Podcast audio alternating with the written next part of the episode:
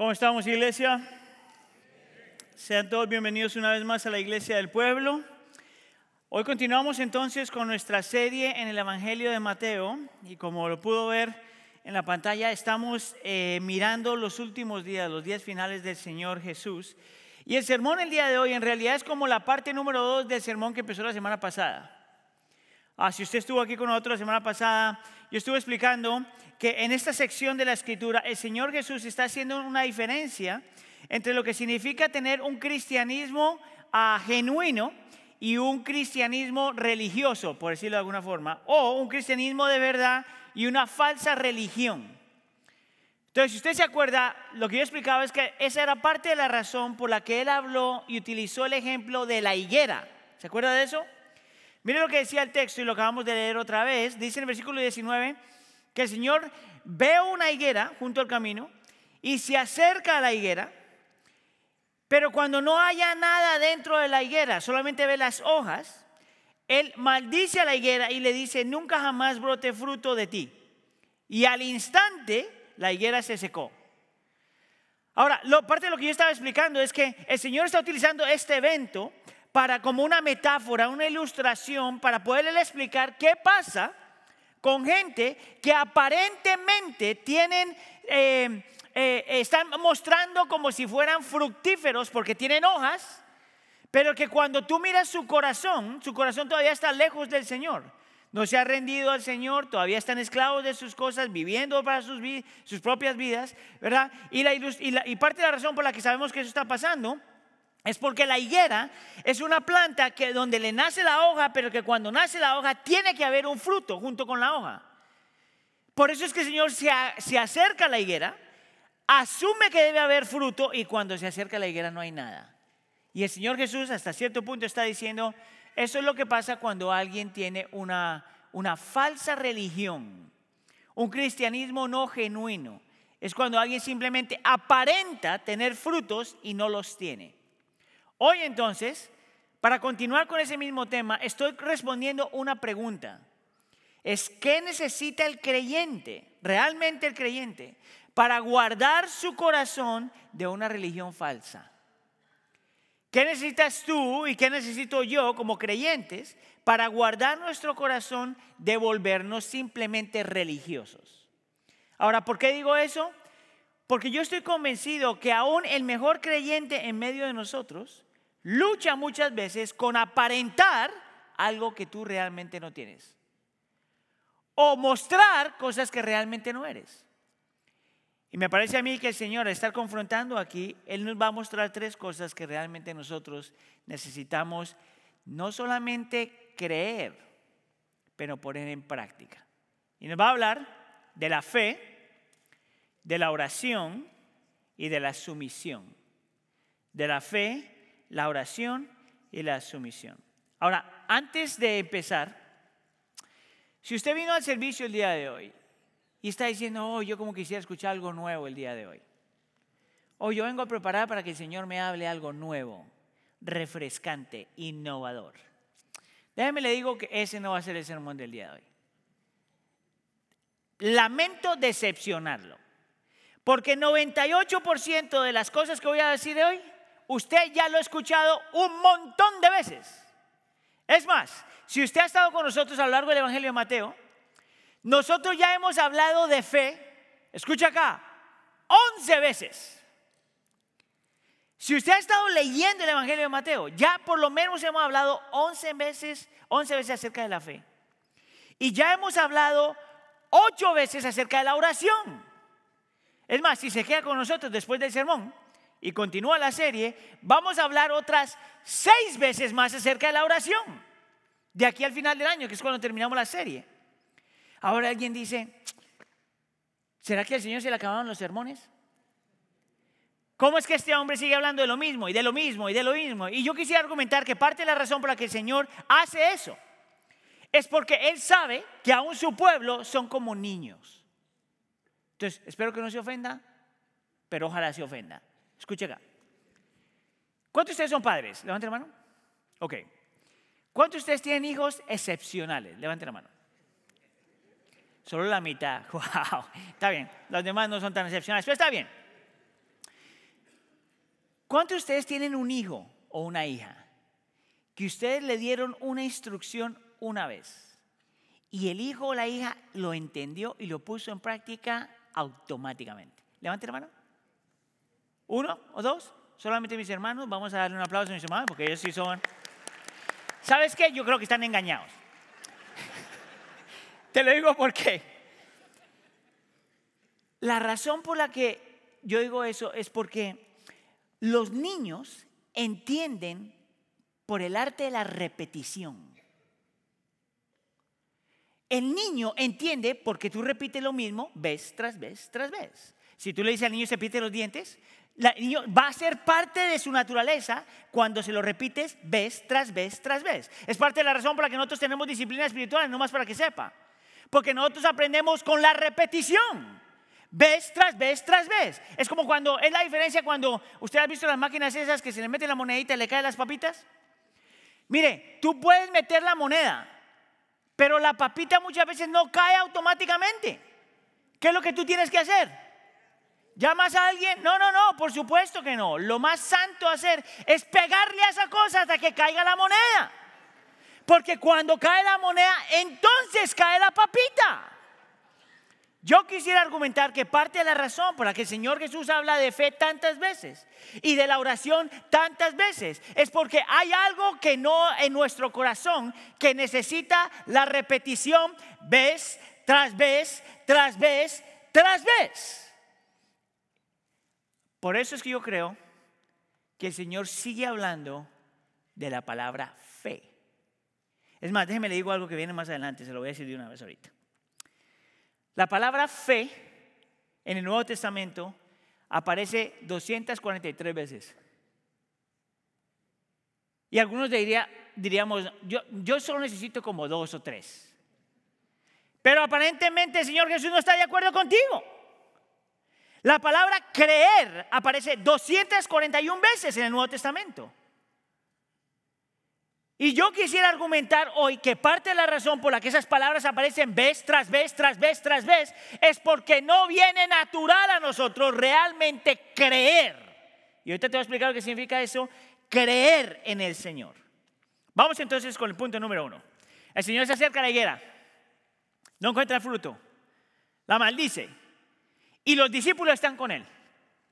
Ahora, si tú eres un discípulo y estás con el Señor Jesús, la pregunta más natural sería, la pregunta más natural decía, sería decirle al Señor, Señor, ¿por qué tú hiciste eso? ¿No te parece?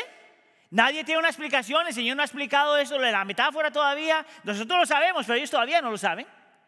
La pregunta más natural sería decirle al Señor Jesús, bueno, ¿por qué tú hiciste eso? Pero eso no es lo que ellos preguntan. Mira lo que preguntan en el versículo 20. Los discípulos se maravillaron. ¿Tú sabes cómo traduciríamos la palabra maravillar en español? Así mire, wow. Ese es maravillar. Los discípulos se maravillaron al ver esto y decían, ¿cómo es que la higuera se secó al instante? Y es una pregunta súper interesante. En realidad es una pregunta que revela mucho del corazón de ellos. Si tú quieres saber mucho de tu corazón y el corazón de la gente, ponle atención a las preguntas que la gente hace. Estos hombres están revelando algo acerca de su corazón, porque la pregunta no es ¿por qué lo hiciste? Pero ¿cómo lo hiciste? Y algunos de los eruditos que estaban mirando esta semana dicen esto, y estoy completamente de acuerdo con ellos. Aunque los discípulos creían en el Señor Jesús ya, y aunque ellos creían que el Señor Jesús tenía poder ya, la pregunta revela que ellos creen en el Señor Jesús y creen en el poder del Señor Jesús, pero a la misma vez quieren el mismo poder que solo Cristo tiene. Te lo pongo de esta forma. La pregunta revela que ellos realmente, que ellos ya creían que Cristo está en el centro del universo que Dios está en el centro del universo, pero por alguna razón ellos también quisieran estar en el mismo centro del universo. Por un lado creen que solo Dios tiene el poder de hacer cosas como las que Cristo hizo y por otro lado ellos también quisieran tener el mismo poder. Ahora escucha aquí, porque el Señor Jesús les va a mostrar que ellos todavía son gente de fe. Pero creer no es suficiente. Que tú necesitas más que creer. Que tú necesitas lo que creer demanda. Uno de los eruditos dice, llamó esto, esta es una fe confusa.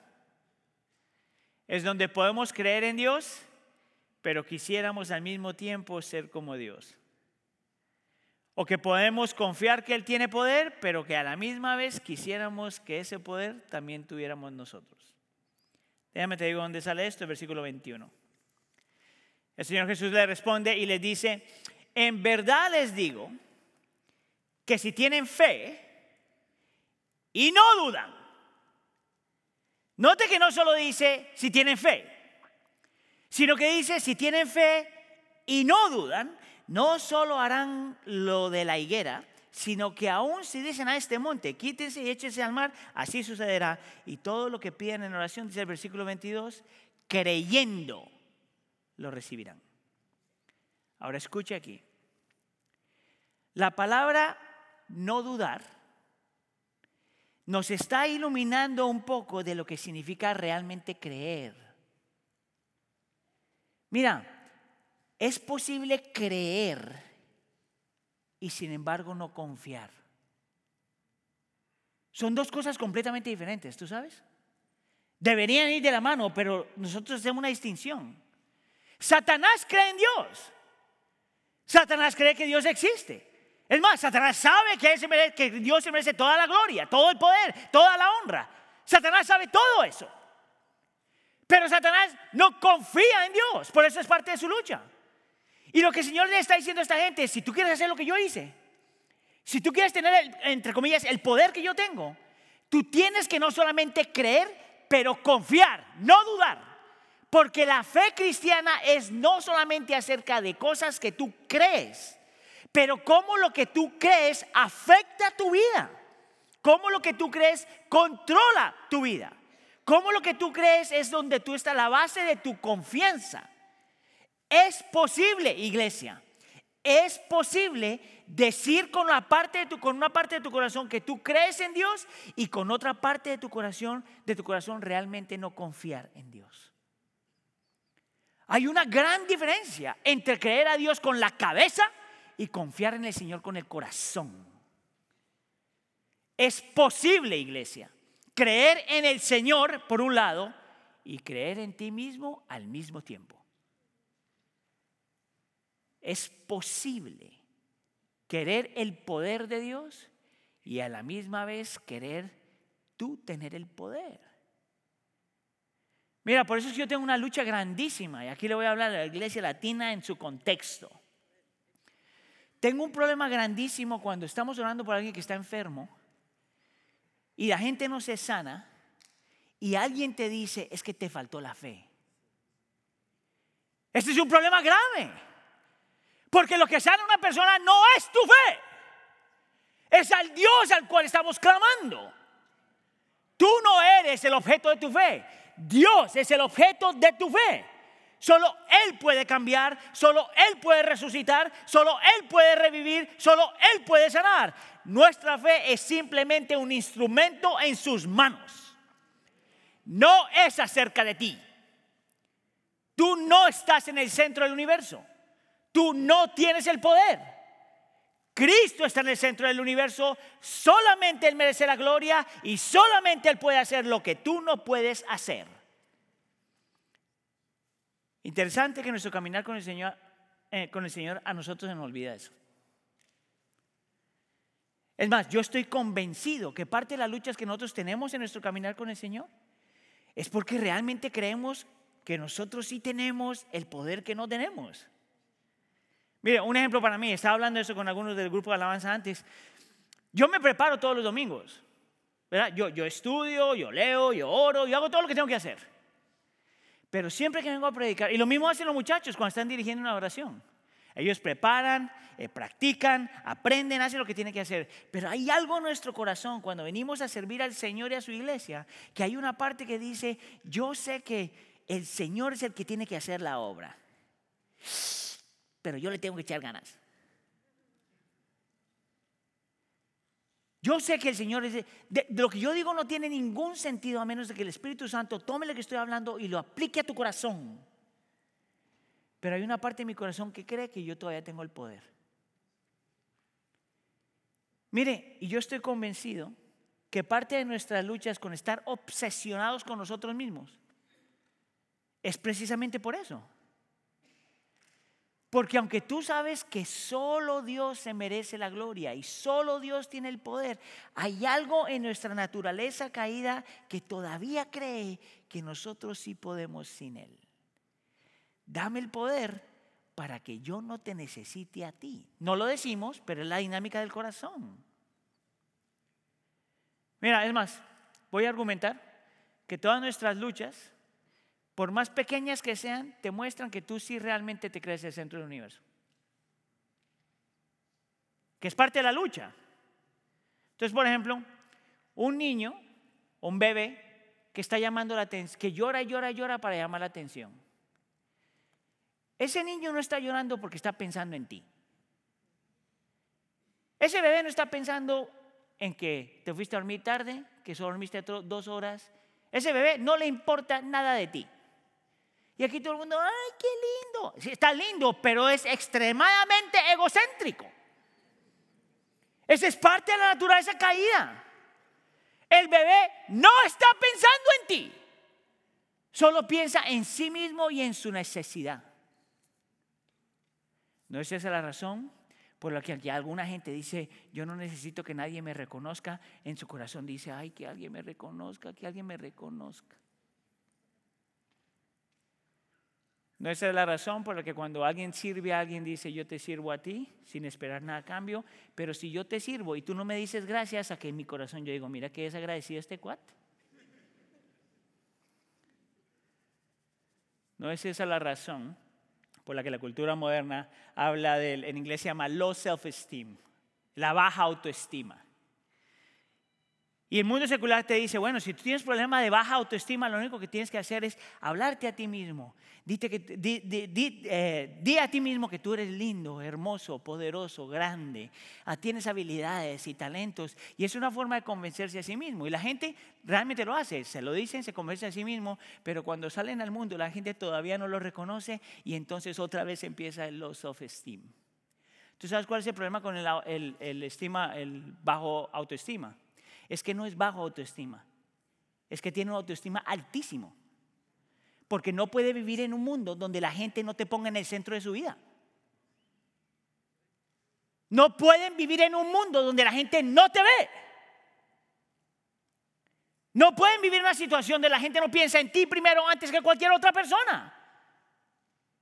Parte de nuestra lucha es que creemos en el Señor y a la misma vez creemos que nosotros somos el centro del universo. Parte de la lucha es que creemos que Dios sí tiene poder, pero queremos algo de su poder para no necesitarlo a Él. De la única forma que tú empiezas a romper las tendencias religiosas del corazón es acordándote vez tras vez que Cristo, Dios, es el único en el cual puedes confiar que tú no puedes confiar ni en tus talentos, ni en tus habilidades, ni en lo que tienes, ni, ni, siquiera en lo que has logrado. Que de la única forma que nosotros morimos a tendencias religiosas es cuando vez tras vez nos recordamos que solo Dios merece la gloria, solo Dios tiene poder, solo Dios es bello, solo Dios es hermoso, solo en Él podemos confiar. Nadie más, ni siquiera tú.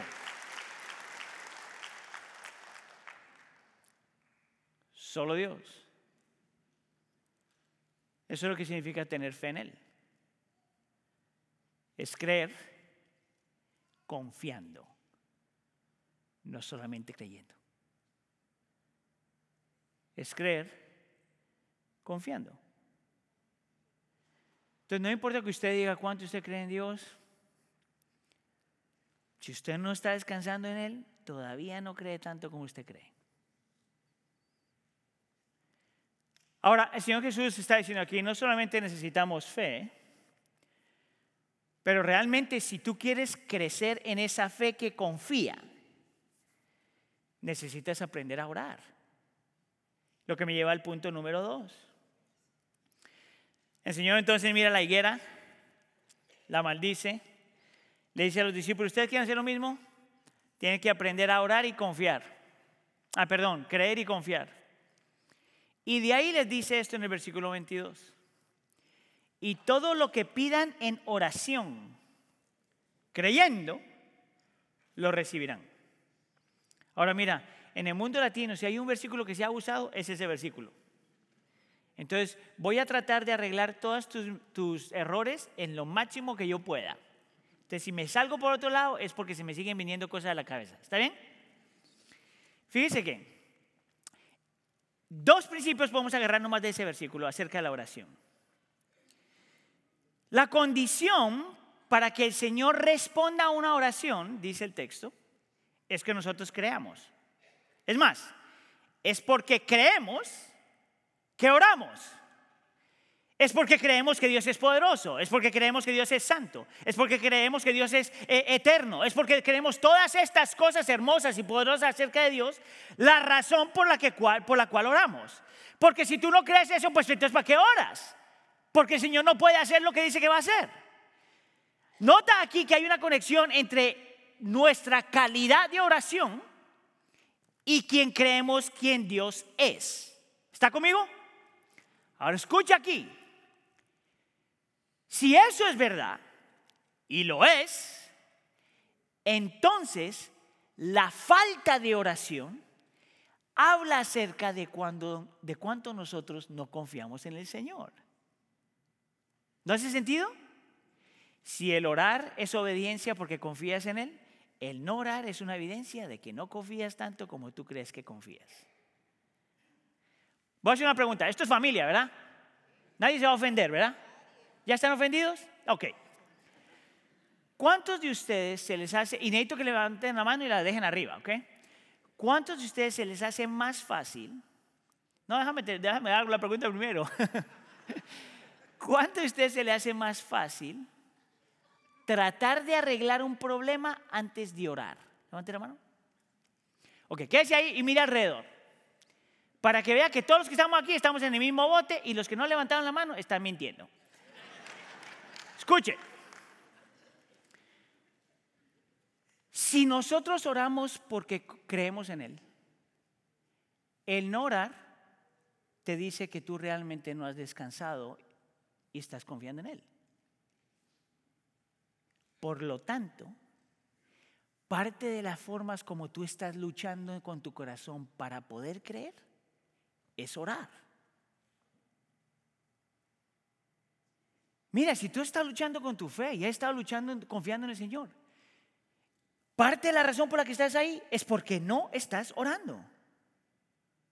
Porque cuando tú estás orando, te estás convenciendo a ti mismo de que Dios sí puede hacer lo que Él dice que puede hacer. Hay una relación entre la oración y nuestro crecimiento espiritual. Hay una relación entre nuestra oración y la fe realmente que descansa en Dios. El no orar afecta tu fe y el orar incrementa tu fe. Es por eso que, por ejemplo, Pablo en 1 Tesalonicenses capítulo 5, él dice, oren continuamente. No es ores cuando te sientas bien, solo ora cuando va a la iglesia, ora cuando te sientes religioso, ora cuando te sientes espiritual. No, no, no, ora continuamente te guste o no te guste. De la forma que lo, diría yo es, ora aunque no quieras, ora hasta que quieras orar. Es la misma razón por la que el Señor Jesús en Lucas capítulo 18 dice, siempre no oren, estoy parafraseando, y no se rindan. Siempre no oren y no se rindan. En todo momento ora. Porque tu oración afecta tu confianza. Tu vida de oración afecta cuánto tú puedes confiar en Dios y cuánto no. Y hay una segunda cosa que nosotros podemos aprender acerca de la oración en este versículo. Que no es solamente acerca de orar es acerca de orar lo que tienes que orar. No es solamente decir cosas religiosas. Es pedirle al Señor lo que Él quiere que tú le pidas. Primera de Juan capítulo 5, por ejemplo, dice que oremos de acuerdo a su voluntad. ¿Tú sabes por qué eso es tan importante? Escucha acá. Porque si tú crees en el Señor y si tú crees en Dios, es porque tú crees algunas cosas acerca de su corazón y sus promesas. Amén. Si nosotros creemos en Dios es porque creemos algo acerca de su corazón y sus promesas. Las únicas oraciones, escucha iglesia, la única oración que el Señor garantiza que va a responder son aquellas oraciones que van de acuerdo con su corazón y sus promesas. Por lo tanto, tú ora lo que tú creas y tú ora lo que tú quieras, pero hay, oraciones que el Señor nunca promete que va a responder. Si la responde, pura gracia. Pero no porque lo tenía que haber, no porque lo había prometido. Y si tú no sabes cómo se ve eso, te lo voy a mostrar súper fácil, súper fácil en Mateo capítulo 6. No tiene que ir ahí en la oración famosa que el Señor Jesús nos enseña, le enseña a sus discípulos de cómo orar. Y te voy a, lo voy a simplemente como ejemplo. Escucha acá, si usted no sabe quién es Dios y cómo es Dios, posiblemente estás orando mal. Y si estás orando mal, entonces no estás creyendo en confianza porque estás orando por las cosas que no tienes que orar. Y por las que tienes que orar no estás orando. Mateo capítulo 6. ¿Listo? Parte de la oración dice, Padre nuestro que estás en los cielos, santificado sea tu nombre. ¿Sabes qué significa santificado sea tu nombre? Es que la gloria del Señor, el peso del Señor, la belleza del Señor, que Él sea exaltado en esta creación. Eso es parte de la oración. Por lo tanto, yo creo que yo no debería orar por mi gloria. Ay, Señor, que la gente me aprecie. Ay, Señor, que la gente me reconozca. Ay, Señor, que la gente me haga sentir bien. Ay, Señor, que la gente me entienda. ¿Sabes cuál es el problema con esa oración? Tú órala si quieres, pero el Señor no promete que la va a responder. La oración que el Señor responde es aquella donde tú estás pidiéndole a Él que su nombre sea exaltado. ¿Tú sabes cuántos salmos hay donde el salmista está pidiéndole algo a Dios y dice, para la gloria de tu nombre? Es más, voy a poner más personal, que no se va a ofender. Salmo 23. ¿Cuántos de ustedes están familiarizados con el Salmo 23? Es un salmo hermoso. Todo lo que se está pidiendo, todo lo que se está diciendo, no es solamente por ti. Es para que el nombre del Señor sea glorificado. Todas las cosas es para que el nombre del Señor sea glorificado. Por lo tanto, si la motivación detrás de una oración es tu gloria, a lo mejor, a lo mejor el Señor no responde esa oración como tú quieres que Él la responda. Porque el Señor va a responder siempre a una oración que va de acuerdo con su gloria. Mira, ah, yo no sé cuántos de ustedes están familiarizados con eso, pero aquí en Estados Unidos hay un montón de gente joven que crecieron en el cristianismo, crecieron en la iglesia y luego se volvieron cantantes ah, y como que se empezaron a alejar del Señor. Pero muchos de estos artistas, Justin Bieber, Selena Gómez, todos esos, ¿verdad? Crecieron en la iglesia y antes de sus conciertos, y mira que tiene una música bien buena, alguna de esas canciones. Pero antes de sus conciertos se juntan y se junta todo el equipo y empiezan a orar. Y parte de la oración siempre es, oh Señor, glorifícate, que tu nombre sea exaltado. Y luego sale la muchachita medio desnuda, cantando un montón de cosas. Y yo digo, espérame, ¿cómo es eso? ¿Cómo eso le da gloria al Señor? Y yo siento que muchas veces, yo entiendo que muchas veces muchos creyentes hacen oraciones muy parecidas a esa. Le pedimos a cosas al Señor que no le dan gloria a Él. Oh Señor, que, que ese hombre deje a su mujer para que se venga conmigo.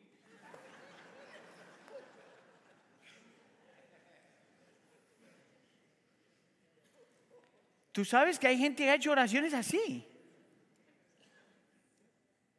Oh Señor, ya no podemos con nuestros esposos, Señor, que líbranos para podernos unir. What? La oración que el Señor responde, que garantiza que responde de alguna forma, es aquella que es para su gloria. No tu gloria, no mi gloria. ¿Sabes cuál es la lucha con eso? Es que si somos egocentristas, eso duele. Porque hay veces, miren, nada de lo que le estoy diciendo está en las notas. Se está alargando esta cosa. Porque hay veces que el Señor te va a responder de una forma diferente, donde solamente Él se lleva la gloria y nadie te notó a ti para nada. Y esa es la mejor respuesta. Es como si somos forjados y formados por cómo oramos. Vamos a seguir con la oración rapidito. Dice, venga tu reino, hágase tu voluntad, así en la tierra como en el cielo. Si tú no sabes por qué orar, imagínate todo lo que hay en el cielo. Si el cielo es un lugar de paz y de gozo, de armonía y de dignidad, y todo el mundo se trata con, ah, con la dignidad que se merece, y todos alaban al Señor y todas estas cuestiones, esas son las cosas por las que tú eres aquí. Usted no ore por un carro más grande, no, ore por las cosas que se reflejan en el cielo. Si el Señor le da el carro más grande, gloria a Dios. Pero no estoy muy seguro si usted debería estar orando por eso. Danos hoy, uf, aquí se pone personal. Danos hoy el pan nuestro de cada día.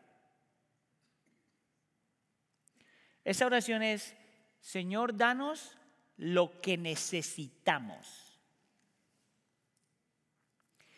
No, no, no dame lo que yo siento que yo necesito o pienso que yo necesito. Dame lo que necesito. ¿Tú sabes por qué yo hago ese énfasis? Porque nosotros vivimos en una cultura que te está diciendo a cada rato lo que tú necesitas. Necesitas un par de zapatos extras, necesitas ropita diferente, necesitas una casa más grande, necesitas un carrito más nuevo, necesitas todas esas cuestiones. Si te das cuenta, nosotros empezamos a hablar en esos términos. Ah, no, es que yo sí necesito otro par de zapatos, porque estos días que tengo ya, no se puede. Y el Señor nos pide, para aprender a confiar en Él, que oremos por aquellas cosas que realmente necesitamos y lo extra que el Señor nos da, gracias a Él, para compartir con los demás. ¿Ves cómo la oración sí te forja para aprender a confiar en Él? Dice el resto de la oración, perdona nuestras deudas como también nosotros hemos perdonado a nuestros deudores. Obviamente nos está llamando a arrepentirnos frente al Señor, a traer enfrente de Él todos nuestros pecados y confesar todo lo que hemos hecho. Lo interesante es la segunda parte de esa oración. Porque la oración no dice, Señor, perdona mis pecados y cambia a mi esposo. Señor, perdona mis pecados y cambia a mi esposa. Nada malo con eso. Pero nota que el énfasis de la oración es que yo aprenda a perdonar a aquellos que me han ofendido. Señor, haz de mí una persona que sabe perdonar. Mire, yo te hice este ejemplo en el segundo servicio, pero a mí el Señor me ha dado una super mujer, una esposa que ama al Señor, me ama a mí, ama a las niñas, ama a todo lo de la iglesia. Pero mire, y nosotros tenemos una vida, yo pienso, eh, buena. Pero de vez en cuando tenemos uno que otro roce. Por lo general, por su culpa. Yo lo dije en el segundo servicio, por eso no me siento ni culpable y Heidi estaba sentada cuando lo dije. Por lo general es porque nuestra vida sería mucho mejor si Heidi hace todo lo que yo quiero que haga. Dime tú si esa no es una estupidez. Pero vamos a decir que mi esposa sí hiciera algo o está haciendo algo con lo cual yo no estoy de acuerdo. Mi oración, primera oración, antes de pedirle que la cambie, es que me enseñe a perdonarla. La primera oración de Heidi, antes de pedirle a él que me cambie, porque él es el que cambia, es que le enseñe a perdonarme a mí, porque conmigo le va a tocar perdonar un montón. ¿Ves cómo si forja tu corazón? Porque esta es la cosa. Cuando tú pides para que el Señor te ayude a perdonar, tú tienes que confiar en Él. tienes que. Porque tú te das cuenta que no tienes el poder de, cambiar a la gente, pero que el Señor lo tiene que cambiar. Pero que lo que importa es que mi corazón se alinee a su corazón y que yo de acuerdo a lo que Él promete que va a hacer. ¿Ves cómo la oración si forja como tú confías en Él? Dice al final, no nos dejes caer en tentación y líbranos del mal. Y a mí me encanta esa parte de la oración. Porque tú le estás pidiendo al Señor que te guarde de todo lo malo que está fuera de ti. ¿Verdad? Pero estás pidiendo al Señor que te guarde de lo que está mal dentro de ti. ¿Tú sabes por qué yo sé que es lo que dice la oración? Por la parte de la tentación. Escucha acá, tú solo eres tentado por las cosas que ya están mal en tu corazón. Tú no eres tentado por lo que está bien en tu corazón. De la única razón por la que tú eres tentado con algo es porque ya es una lucha en donde tú estás. Si yo tengo un problema con alguien y empiezo a pedirle, Señor, no dejes que me enoje. Es porque en mi corazón yo ya estoy luchando con el enojo. Señor, guárdame de decir cosas que no tengo que decir. Es porque en mi corazón yo ya lucho con el dominio propio en la boca. Oh Señor, que yo no vaya a caer en adulterio. Estás orando porque ya tienes lucha en el corazón. Y la oración es, Señor, líbrame de lo malo fuera de mí y lo malo dentro de mí. Dime tú si eso no forja tu corazón y te obliga a confiar en quien Él es y no en ti. La evidencia más grande de tu cristianismo y cuando tú confías en el Señor es tu vida de oración. Tú necesitas fe en Él, fe descansando en Él, fe confiando en Él y de la única forma que creces en eso, una de las herramientas que el Señor da es la oración. Amén. Dígale a la persona que está al lado suyo, usted necesita fe y oración. Dile a la persona que está al lado tuyo y dice, tú no tienes el poder, solo Dios tiene el poder. Y dile a la persona que está al lado tuyo, tú no estás en el centro del universo, Dios está. Wow, ustedes son bien obedientes. Gracias. Hay una tercera cosa, y que en mi opinión es lo que decide todo lo demás. Punto número tres, sumisión. Y parece aquí como que el Señor estuviera cambiando la narrativa, como que pasó este evento que no tiene nada que ver conectado con lo demás. Pero es interesante porque el Señor está regresando al templo y cuando está en el templo, Él empieza a enseñar. Y los líderes religiosos lo ven y mira lo que le dicen en el versículo 23.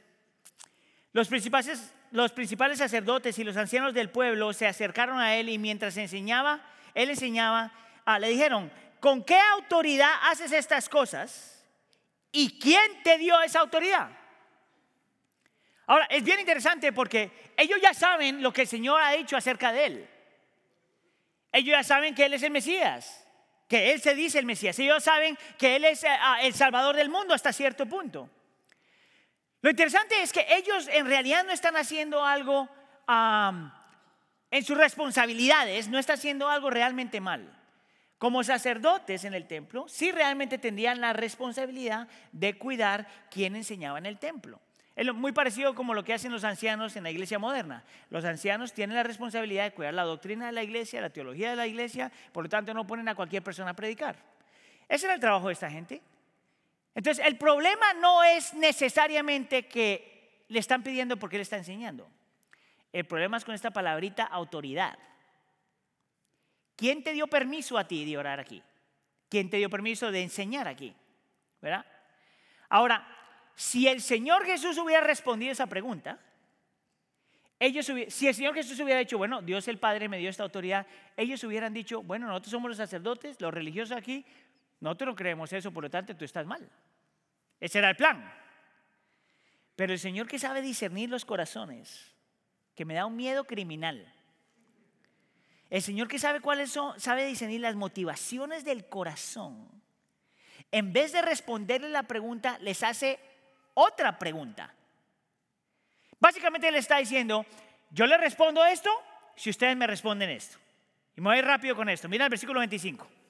El Señor Jesús les hace la pregunta y dice, ¿de, ¿de dónde era el bautismo de Juan? ¿Del cielo o de los hombres? Versículo 25, la segunda parte. Y ellos discutían entre sí diciendo, si decimos del cielo, Él nos dirá entonces por qué no le creyeron. Parece ahí un segundo. El Señor Jesús les hace la pregunta porque sabe que si ellos dicen que el bautismo de Juan el Bautista era del cielo y Juan el Bautista había dicho que Cristo era el Mesías, ¿se acuerda cuando el Cristo Jesús se bautizó? El Señor Jesús hubiera utilizado eso para decirles, ¿por qué no me creen entonces? Si el bautizo era del cielo, si Juan de Bautista, Bautista había venido eh, por orden del cielo, entonces ¿por qué no le creen al hombre? Yo soy el Mesías. Ah, pero estos cuates no son tontos. Dicen, nosotros no vamos a decir nada aquí porque vamos a perder. Entonces mira lo que pasa en el versículo 26. Ellos dicen, y si decimos de los hombres, tememos a la multitud, porque todos tienen a Juan por profeta si ellos dicen, no, no, este Juan el Bautista, ese era un hippie, ese no sabía lo que estaba diciendo. Entonces toda la gente que creía que Juan el Bautista era un profeta de verdad, se les hubiera echado encima. So, ¿Qué hacen ellos? Oh, no, pues, fíjate lo que hacen. No, pues, yo no sé. ¿Del cielo o de la tierra? Mm, yo no sé. Y el Señor Jesús los mira y les dice, pues yo tampoco. Eso, fue lo que pasó. Si ustedes no me contestan, ¿por qué yo les voy a contestar? La pregunta es esta. ¿Por qué no les quiso contestar? Miren, el Señor sabía que aunque Cristo le hubiera dado todas las evidencias, que aunque yo hubiera tenido toda la información, que aunque hubiera estado todo lo que el Antiguo Testamento decía acerca de él, que por más de que hubiera hecho un montón de milagros, si ellos no estaban dispuestos a someter su voluntad a él, no iban a creer de todas formas.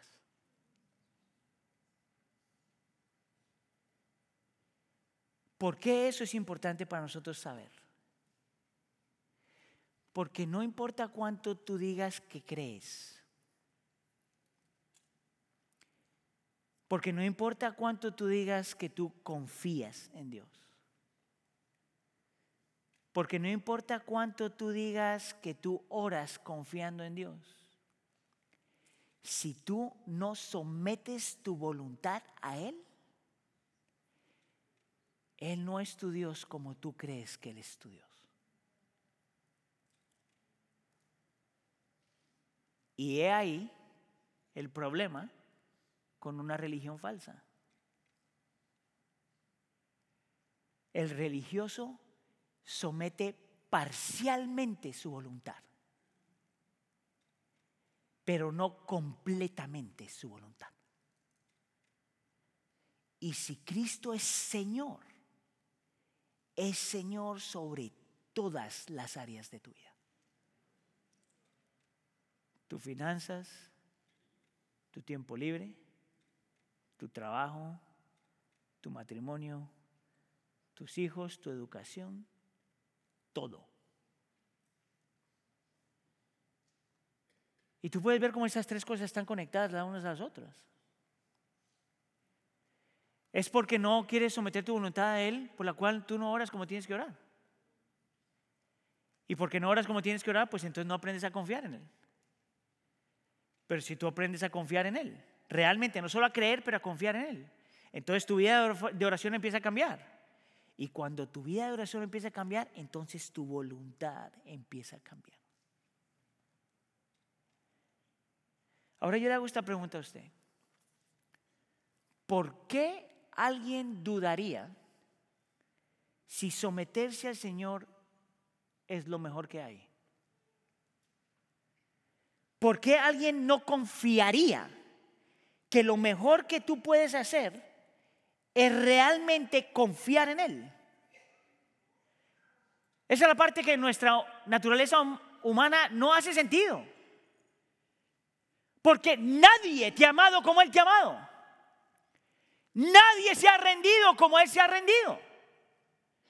Nadie ha dejado su reino en el cielo para hacerse un humano, en un mundo caído, para morir por la propia gente que no lo amó. Nadie rindió su voluntad frente al Padre decir que no sea mi voluntad, pero tu voluntad. Nadie ha hecho eso, solo Cristo. Nadie ha hecho, ha escogido ir a la cruz del Calvario y experimentar el abandono del Padre por un fragmento de tiempo, por amor a tu alma. Nadie ha hecho eso. Nadie ha mirado desde la cruz del Calvario y apelado por tus pecados. Perdónalos porque no saben lo que hacen. Nadie ha hecho eso sino solo Cristo. Si eso es verdad y lo es, ¿por qué es que nosotros no podemos rendirnos a Él? No hay nadie más confiable, más seguro, más amoroso que Cristo Jesús. ¿Por qué no rendirnos a Él? ¿Por qué no entregarle todas las áreas de tu vida. ¿Por qué no simplemente te dejas ir? Mi oración es que el Señor nos permita realmente aprender a creer que nosotros no somos el centro del universo porque nosotros somos lo más peligroso para nosotros mismos. Lo mejor es ponerlo a Él en el centro del universo y descansar en Él. Amén. Oramos.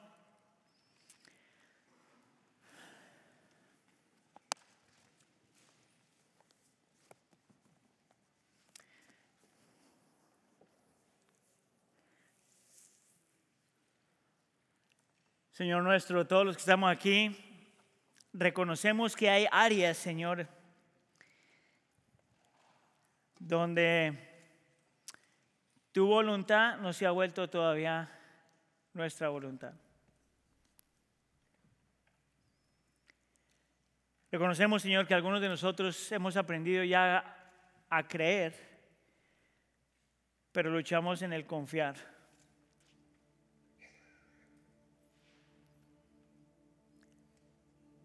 Señor, reconocemos que nuestra vida de oración es un reflejo de cuánto todavía nos falta crecer y cuánto nos falta rendir.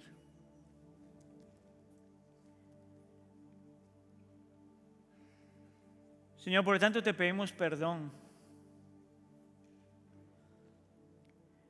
Y te pedimos, Señor, que por el poder del Espíritu Santo, tú nos dejes ver la magnitud de lo que Cristo estuvo dispuesto a rendir por nosotros para salvarnos, de tal forma que el Espíritu Santo glorifique a Cristo, de tal forma que confiar en ti sea nuestra única opción. Que rendirnos a ti sea nuestra única opción. Que encontrar gozo en ti sea nuestra única opción. Señor, por favor, líbranos de nosotros mismos. Líbranos del egocentrismo que nos hace pensar que podemos vivir como si fuéramos Dios. O si en nuestra ignorancia y, y rebeldía no nos rendimos a tu amor. Señor, acércanos a Cristo. Padre, llévanos a Cristo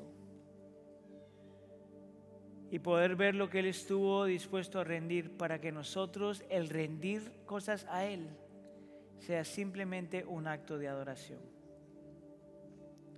Te lo pedimos por favor en nombre de tu Hijo Jesús. La iglesia dice. Amén, iglesia, pongámonos en pie.